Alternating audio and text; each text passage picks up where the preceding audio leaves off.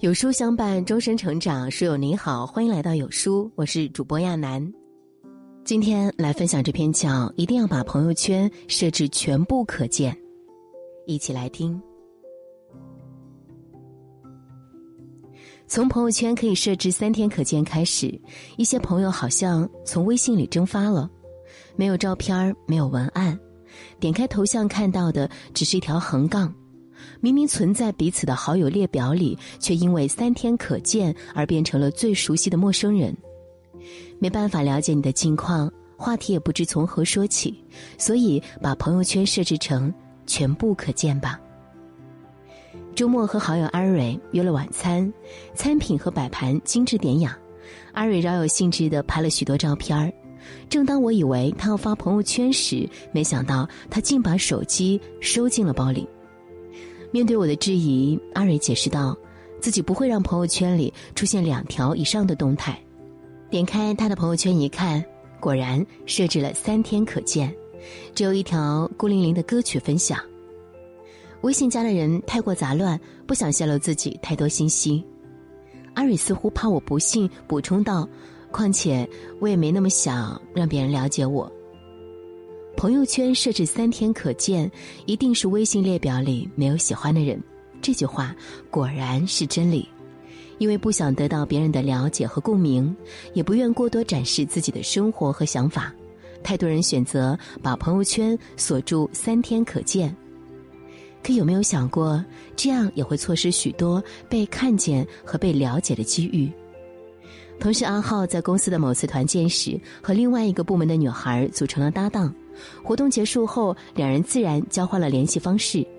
令阿浩惊喜的是，这个女孩子的朋友圈大大方方的设成了全部可见。阿浩兴致勃勃的和我分享他的新发现。他上周分享了自己做的蔬菜沙拉，可能最近在减肥。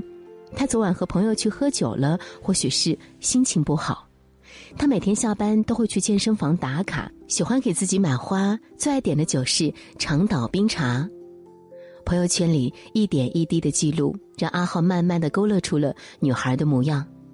第一次约会，阿浩贴心的选择了轻食餐厅，也避开了他曾在朋友圈吐槽过的奶茶店。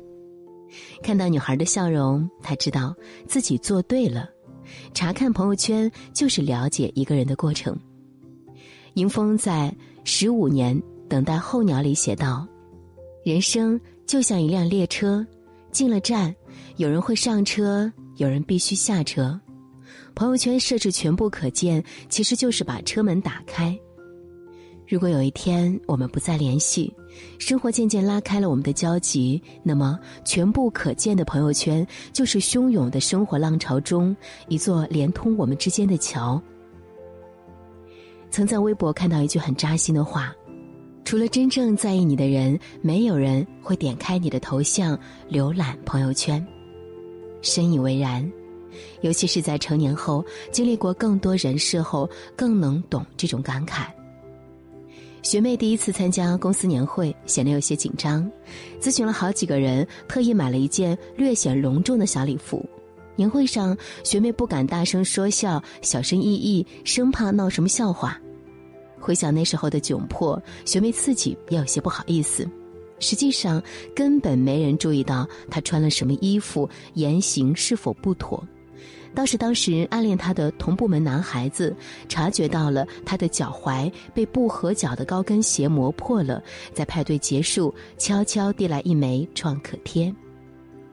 学妹也十分感慨：只有喜欢自己的人，才会关注自己身上发生的一切。朋友圈也是如此，我们不想被不相熟的人评价和解读，殊不知那些人也根本不会在意，而那个愿意一条一条翻看你的朋友圈、揣摩你的小心思的人，却被冷冰冰的三天可见隔在了门外。朋友圈全部可见，意味着我愿意被你了解。无论是在人际交往中，还是感情生活中，真挚和坦诚都是不二法门。村上春树说：“人生而孤独，而无法相互理解。所谓交流，就是互相寻求安慰的过程。把朋友圈打开，才能拥有更多被理解的契机。正如蔡康永所说：“我们看一下我们的朋友圈，就知道我们为了营造给别人看的橱窗，压抑了多少自己，却不知道那些我们认为幼稚无聊的事情，在喜欢的人眼里却是可爱和天真。”不介意的话，把朋友圈打开吧，因为我想了解你。